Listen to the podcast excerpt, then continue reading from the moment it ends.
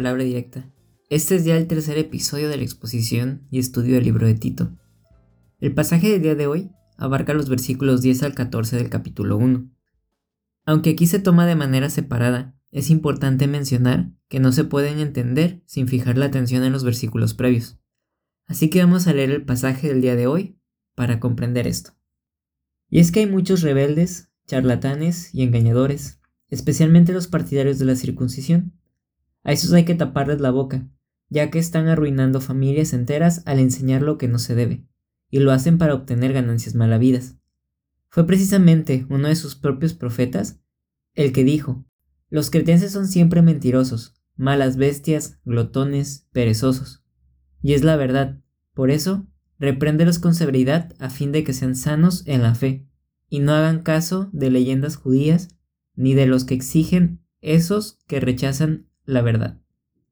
El preámbulo de versículo 10 es el señalamiento presentado en el versículo 9, donde se dice que los ancianos deben de apegarse a la palabra fiel. A los que se les llama rebeldes en el versículo 10 se debe a que no se sometían a la obediencia de la palabra, y en Creta como en otras iglesias la cotidianidad hacía que muchos desconocieran o negaran la suficiencia de Cristo. Estas personas se decían cristianos, pero había una oposición a la doctrina y a la ordenación.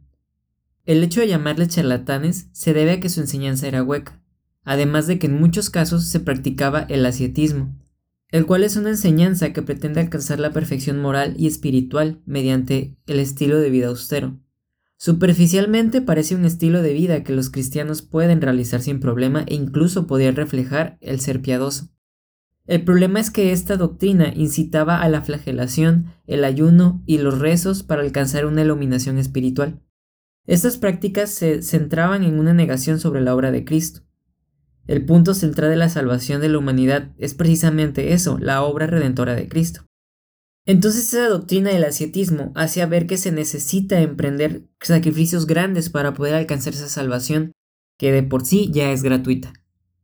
Pablo en la carta a los romanos, en el capítulo 16, versículos 17 al 18, pide que se fijen en aquellos que dividen y ponen tropiezos sobre la sana instrucción que muchos llegaron a tener. Esos que hacen ese tipo de prácticas no son servidores de Cristo, sino son servidores de ellos mismos y engañan con palabras suaves y agradables a las personas. Incluso en la segunda carta de Pedro, capítulo 2, versículo 1 al 3, se menciona que este tipo de personas atraen una rápida condenación, debido a que tienen ideas expuestas de una manera muy disimuladas que dañan y niegan al Señor. Si bien este era uno de los principales problemas, se hace un énfasis contundente en aquellos que provienen de la circuncisión, o sea, los judíos. Desde el establecimiento de la Iglesia hubo judíos que creyeron en Jesús como el Mesías, sin embargo, su idea era que para alcanzar la salvación era necesario recurrir a la circuncisión. Hechos capítulo 15, versículo 1 al 12, describe por qué la circuncisión no debía ser una práctica para acceder a la salvación, no debía ser una práctica en la que reflejaras un tipo de pacto. Realmente pensando en la circuncisión era un simbolismo de la necesidad que había de cortar el pecado y ser purificados. Es por ello que Pedro en Hechos mencionó que al hacer a los gentiles participar de la circuncisión era una carga que ni siquiera los antepasados pudieron llevar, pues la salvación es gratuita a través de Jesucristo. Romanos 2.29 dice que el estar circuncidado es cosa del corazón, y esto depende del espíritu que recibimos, no es por lo que hagamos, sino es por la gracia de Dios. Dios le habló sobre esta circuncisión del corazón en varias ocasiones de Israel, donde decía que circuncidaran sus corazones y se entregaran completamente a Él. Ejemplos como estos están en Deuteronomios 36, 10-16, en Jeremías 4.4 y 24.27. Ya poniendo un énfasis en el versículo 11, hay algunas frases allí que son muy interesantes. Por ejemplo, la primera, a esos hay que taparles la boca. Con anterioridad se llegó a mencionar que la sana doctrina es fundamental para protegerse de enseñanzas erróneas. Pablo, en este sentido, está diciendo que es necesario taparle la boca a los rebeldes que no se sujetan a la palabra, a los charlatanes y a los engañadores que trastocan la verdad del Evangelio. Concretamente, esta parte del pasaje dice que sus bocas deben ser amordazadas, haciendo una similitud con una bestia rebelde. Es preciso reprender duramente este tipo de predicaciones, y eso se hace claro en el versículo 13, a través de la palabra fiel que se menciona en el versículo 9. Otra de las frases que podemos encontrar en el versículo 11 es la siguiente, ya que están arruinando familias enteras al enseñar lo que no se debe. La enseñanza de estos falsos maestros estaba ocasionando que familias apartaran de Cristo. Literalmente se estaban apartando de la fe. Aquí había enseñanzas que ejercían un efecto negativo sobre las familias, y toda enseñanza que actúa de esta manera es falsa. Quienes caían en este tipo de enseñanzas eran personas débiles en el conocimiento de la verdad. Como se mencionó anteriormente, puede existir una simulación de la enseñanza que se reviste de piedad y que puede ser buena o adecuada a los ojos. Pero mientras la enseñanza no sea puesta delante de la palabra y sea analizada y contrastada con ella, se puede ser presa de aquellos que deben ser callados por su falsedad. Y aquí hay dos condiciones que pueden ser consideradas al momento de abordar las enseñanzas falsas. Algunos falsos maestros lo son porque exponen sus opiniones de manera equivocada, sin contemplarlas a la luz de la escritura, pero hay otros que lo hacen con intencionalidad, para obtener dinero o para conseguir poder al ser líderes de una iglesia. Los falsos maestros regularmente ponen atención más en el predicador que en Cristo. Piden que se haga algo que comprometa la fe de la congregación, llegan a pasar por alto la inspiración de la Biblia o la naturaleza de Cristo, e incluso llegan a exhortar a que el creyente tome decisiones basadas mayormente en el discernimiento humano, antes que en la oración y en la dirección bíblica. Y este último es un punto de un comportamiento errático. Primera de Corintios 3, 18 al 19 nos dice que la sabiduría de este mundo es insensatez ante Dios, por lo que el hombre cuando toma sus decisiones y no considera a Dios, a su palabra o a la oración como el primer punto de referencia o el primer punto de enfoque, está siendo insensato. El versículo 12 nos deja ver algo sumamente importante porque aquí Pablo llega a hacer una cita de algo que describe como profeta, pero realmente también tiene un contexto que hay que analizar para no entenderlo superficialmente.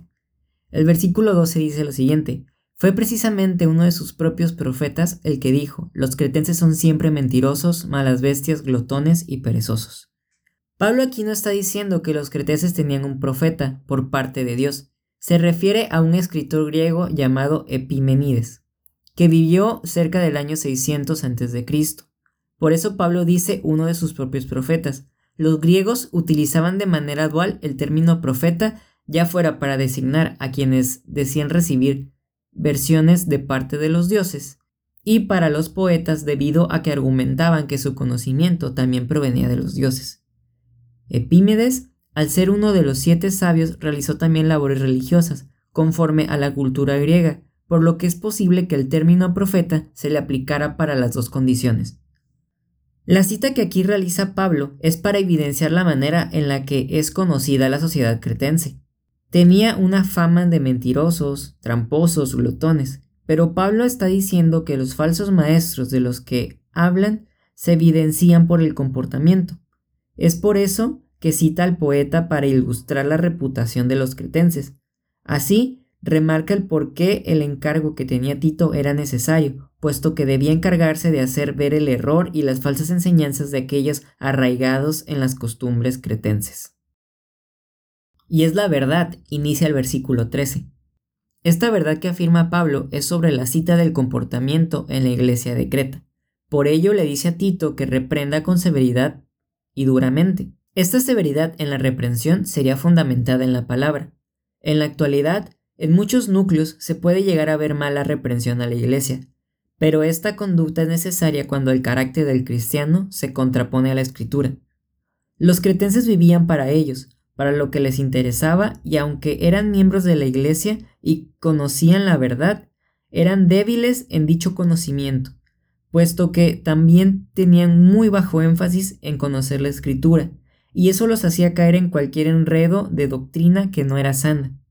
Así que Tito debía reprender a los dirigentes, a la congregación y a los farsantes mentirosos que buscaban ganancias con el Evangelio. Cuando las personas están haciendo mal, debemos decírselo. Si no lo saben, es necesario enseñarles para convencerlos de que están en un error. Y si aún así lo siguen haciendo, serán los rebeldes que describe el versículo 10. Puesto que su actitud es negar la palabra, la cual apunta a la suficiencia de Cristo. Además de esto, se debe considerar que todo aquel que habla a la Iglesia debe de exigírsele una doctrina verdadera, Quien no se acoge a este parámetro debe ser reprendido. Y el versículo 14 nos dice que no se le hicieran caso a leyendas judías, ni a lo que exigen aquellos que rechazan la verdad. En este caso, la mayoría de las falsas enseñanzas provenían de parte de falsos maestros judíos, los cuales mezclaban el cumplimiento a las leyes y tradiciones ajenas a la escritura con el sacrificio de Cristo, lo que terminaba en una situación en donde los mandatos de Dios por las posturas de los hombres eran puestos en segundo término. Podemos ver un claro ejemplo cuando Jesús confronta a los fariseos, en Marcos 7, versículos 5 al 13. Los escribas y fariseos le preguntan que por qué sus discípulos no guardan las tradiciones de los ancianos, sino que comían con las manos impuras. Y Jesús les responde que han preferido ellos aferrarse a tradiciones que son doctrinas de hombres sobre los mandamientos de Dios para guardar la tradición. Y esto es precisamente a lo que se refiere el versículo 14, a que no debían hacer caso a las posturas judías sobre la complementariedad de la salvación. Tito debía enseñarles correctamente a las personas que la tradición y los mandamientos de los hombres siempre estarán contrapuestos a los mandamientos de Dios. Y es que es algo que llegaron a hacer los judíos y que Jesús llegó a confrontar en el momento de su ministerio. A este punto se puede apreciar que la sana doctrina tiene un impacto en la congregación.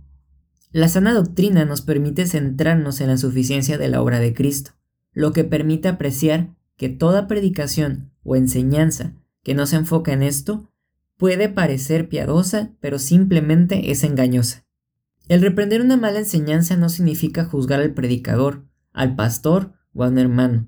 Realmente significa ejercer un acto de amor para que se den cuenta que sus argumentos no son correctos ante la luz de la palabra. Y es por ello importante que nos mantengamos edificándonos con la palabra, que la estudiemos y profundicemos en ella para poder comprenderla y tener una mente hábil al momento de, de escuchar la palabra. Además de esto hay que pedirle mucha ayuda a Dios para que nos ayude a entender su verdad de la manera correcta y no a nuestra interpretación.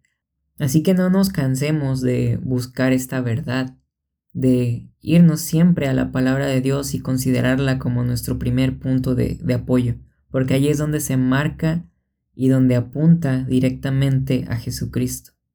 Hasta aquí ha llegado el estudio de hoy. Gracias por llegar hasta el final. Que la paz y la gracia del Señor esté contigo. Nos vemos pronto.